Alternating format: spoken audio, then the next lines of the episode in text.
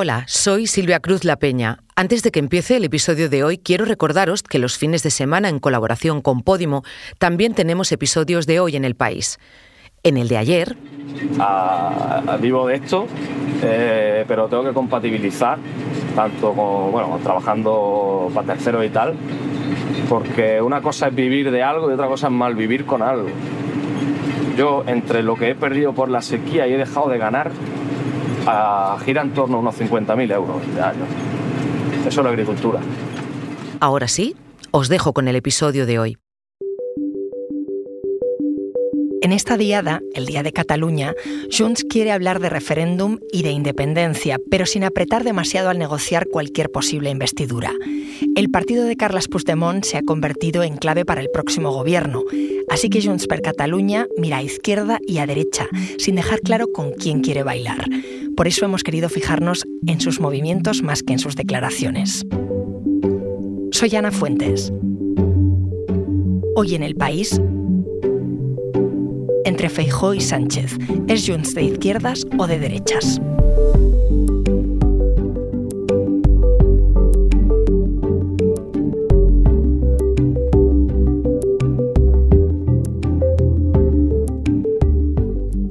Hola, Miquel. Hola. Miquel Noguer es el director de la edición de Cataluña del País. Oye, te he llamado para entender cuál es la posición de Junts más allá de sus declaraciones públicas, porque al final es el partido que tiene la llave de la gobernabilidad de España. Por enmarcar el momento en que estamos hoy, Miquel, en Cataluña se celebra la Diada. Así que, primero, me gustaría entender qué significa esta fecha. Pues la diada conmemora mm, la caída de, Barcelona en 1714 ante los, Borbones. Ah, Barcelona ah, se había alineado mayoritariamente con el ah, régimen de los Austrias y en aquel momento pues es la batalla final en la que Barcelona cae y de alguna forma em, es, eh, marca el declive, digamos, de sus instituciones de, de, autogobierno, de respeto a la lengua catalana, etcétera, y es una fecha muy importante para, para, el catalanismo, para el nacionalismo y después para el independentismo, pues em, que marca el devenir de la historia de Cataluña.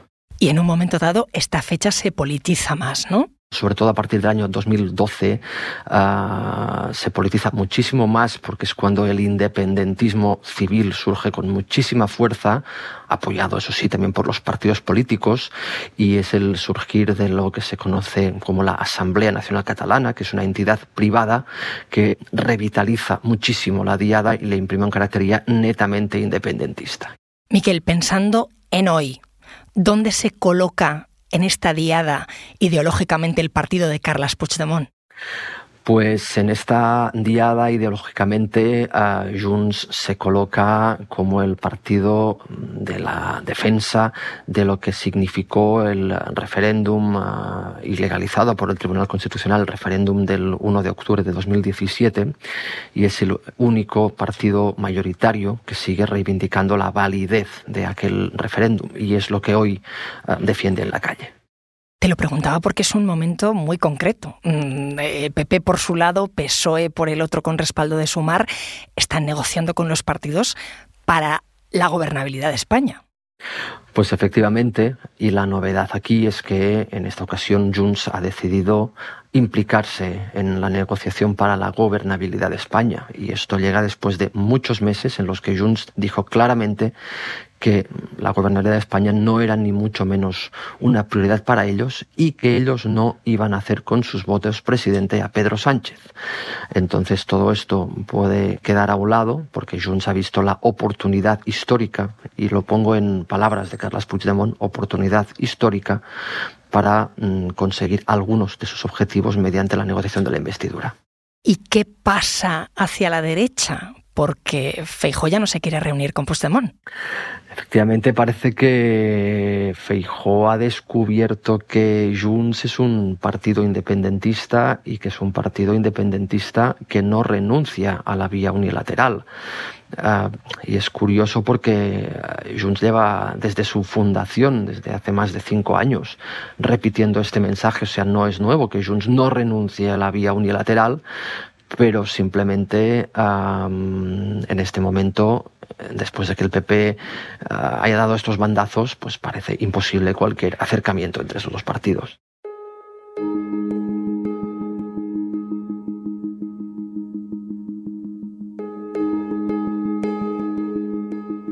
Decías que el PP se ha sorprendido, pero en un principio sí que quiso cortejarlo.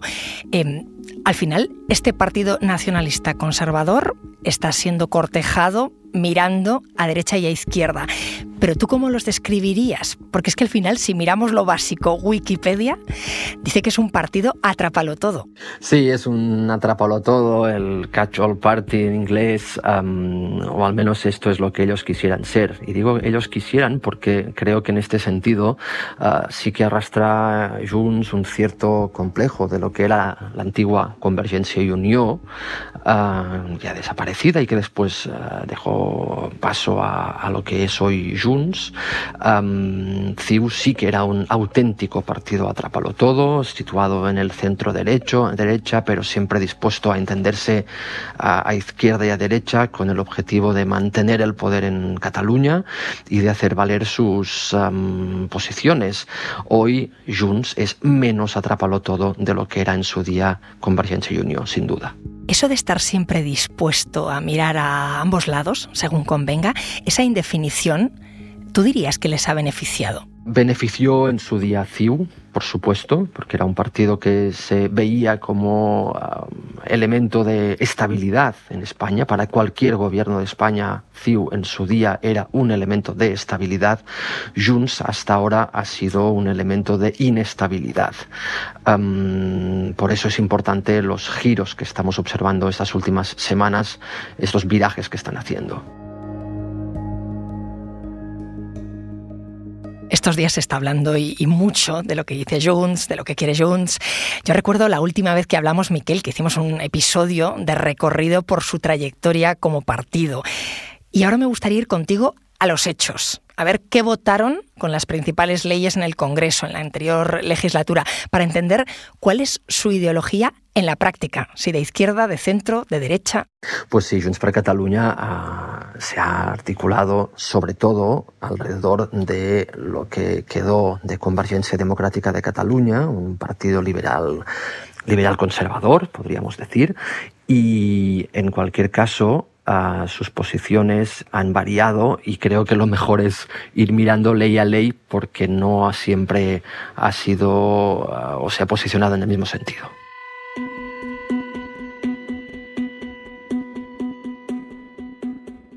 Vale, vamos a dar un repaso. Cuéntame, por ejemplo, en la reforma laboral, febrero de 2022, ¿cómo votó Junts? Junts votó en contra de esta reforma laboral y, lo hizo en un marco de, un debate muy intenso en el seno de la formación, porque era una reforma pues, que reducía la temporalidad y ah, introducía algunas mejoras importantes para los trabajadores y también clarificaba algunas medidas para las empresas, pero Junts se opuso y lo hizo como algo extraordinario, sobre todo teniendo en cuenta que esta reforma laboral había sido pactada entre el gobierno los sindicatos y la patronal. Eh, con la antigua CIU habría sido muy difícil un voto en contra a esta ley. ¿Y por qué? ¿Por qué ese movimiento? Porque como tú dices fue una ley muy discutida, pero que arrastró bastante consenso. Esta ley en aquel momento se veía como una medida imprescindible para ah, testar el grado de fortaleza del gobierno central en ese momento.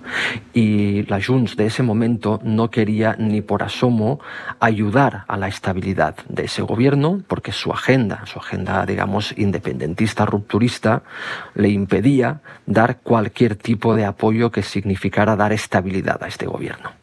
Ajá. Siguiendo con el empleo, muy poco después, en agosto del 22, vino otro tema importante, que fue el nuevo sistema de cotización de los trabajadores autónomos. Junts acabó por abstenerse en esta ley en el Congreso. De nuevo, no quiso presentarse como un elemento ah, de estabilidad y de dar estabilidad al gobierno, pero tampoco se quiso oponer abiertamente.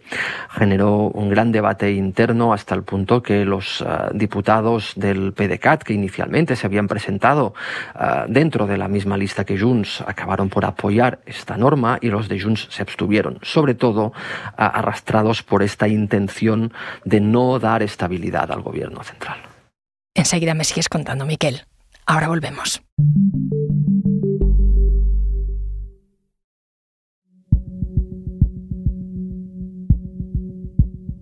Estamos hablando, Miquel, de cómo se ha posicionado Junts en las diferentes leyes, eh, cuando se ha sumado a oportunidades, cuando le ha interesado dar estabilidad al gobierno central y cuando no.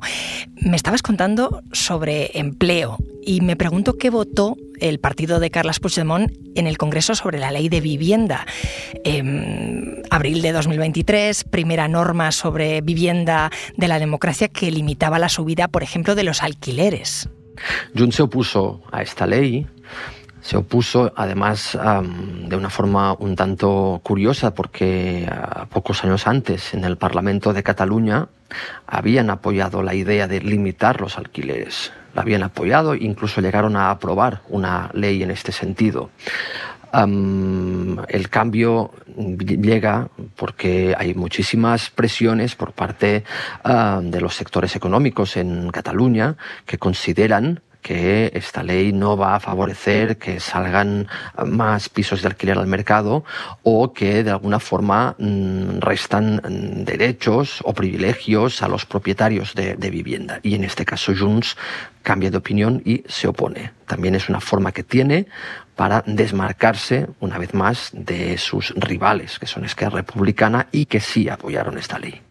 Oye, ¿y qué ha pasado con otras dos leyes muy polémicas eh, de una discusión social y política muy profunda que también se han aprobado este año? Em, la conocida ley trans, por ejemplo, ¿cómo se posicionó Junts ahí? Aquí es el gran cambio que yo creo que ha experimentado Junts per Catalunya si lo comparamos con sus ah, ancestros, digamos, de Convergencia y Unión. Junts no ha querido presentarse como un ah, partido conservador desde el punto de vista de las cuestiones ah, morales, personales o sexuales. Y por lo tanto aquí se posicionó a favor. Uh, no sin un importante debate interno, pero es verdad que Junts para Cataluña hoy eh, es uh, el resultado de la unión de personas que procedían de la antigua CIU, pero también de otros partidos y otros partidos también de la izquierda. Y en este caso podríamos decir que uh, Junts es un partido más progresista de lo que era la antigua CIU, siempre hablando de cuestiones de carácter personal o moral. Y al hilo de, leyes de libertad sexual, de garantías, como por ejemplo la ley del solo sí es sí, em, ¿cómo se coloca Junts? Porque incluso desde las distintas posturas del feminismo se discutió ampliamente. Pues Junts por Cataluña también inicialmente ah, apoya esta ley, pero después también es de los primeros partidos que se posiciona a favor de reformarla. No tuvieron ningún problema en decir muy rápidamente, sobre todo a medida que empiezan a, verse los efectos no deseados de esta ley en forma de rebajas de condenas, pues son de los primeros partidos que salen a decir que hay que reformarla. Aquí no tuvieron problema, pero insisto, esto no forma parte del cuerpo ideológico base de Junts per Catalunya. Uh, su motivo de existir es conseguir la independencia de Cataluña. Todo lo otro es secundario y por lo tanto para ellos no supone un gran problema ni tampoco un gran coste legal o electoral el hecho de cambiar de posición.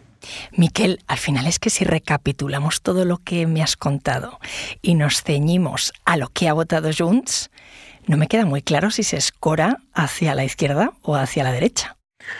Pues seguramente en cuestiones de índole económica se escudará más, se escorará más siempre hacia la derecha y en cuestión de libertades personales, sociales, sexuales, pues estará más alineada con la izquierda sin grandes problemas. Esta es la ventaja que tiene la, la actual Junts, pero también porque seguramente el debate interno sobre estos asuntos no ocupa mucho espacio en las reuniones de su ejecutiva. Ellos siempre actúan como si queremos o no queremos dar la imagen que estamos dando estabilidad a un gobierno que no nos está atendiendo nuestra principal demanda, que es la de un referéndum de independencia. Y su posicionamiento ante las votaciones en el Congreso siempre se tiene que leer bajo esta perspectiva. Gracias, Miquel. Gracias a ti.